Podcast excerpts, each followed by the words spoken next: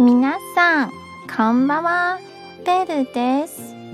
台湾の女子校を紹介しています。今日の言葉はこちらです。話が多いより少ない方が良いです。話が少ないより良い話の方が良いです。これが少しでもアスペの力になれば嬉しいです。今日も一日お疲れ様でした。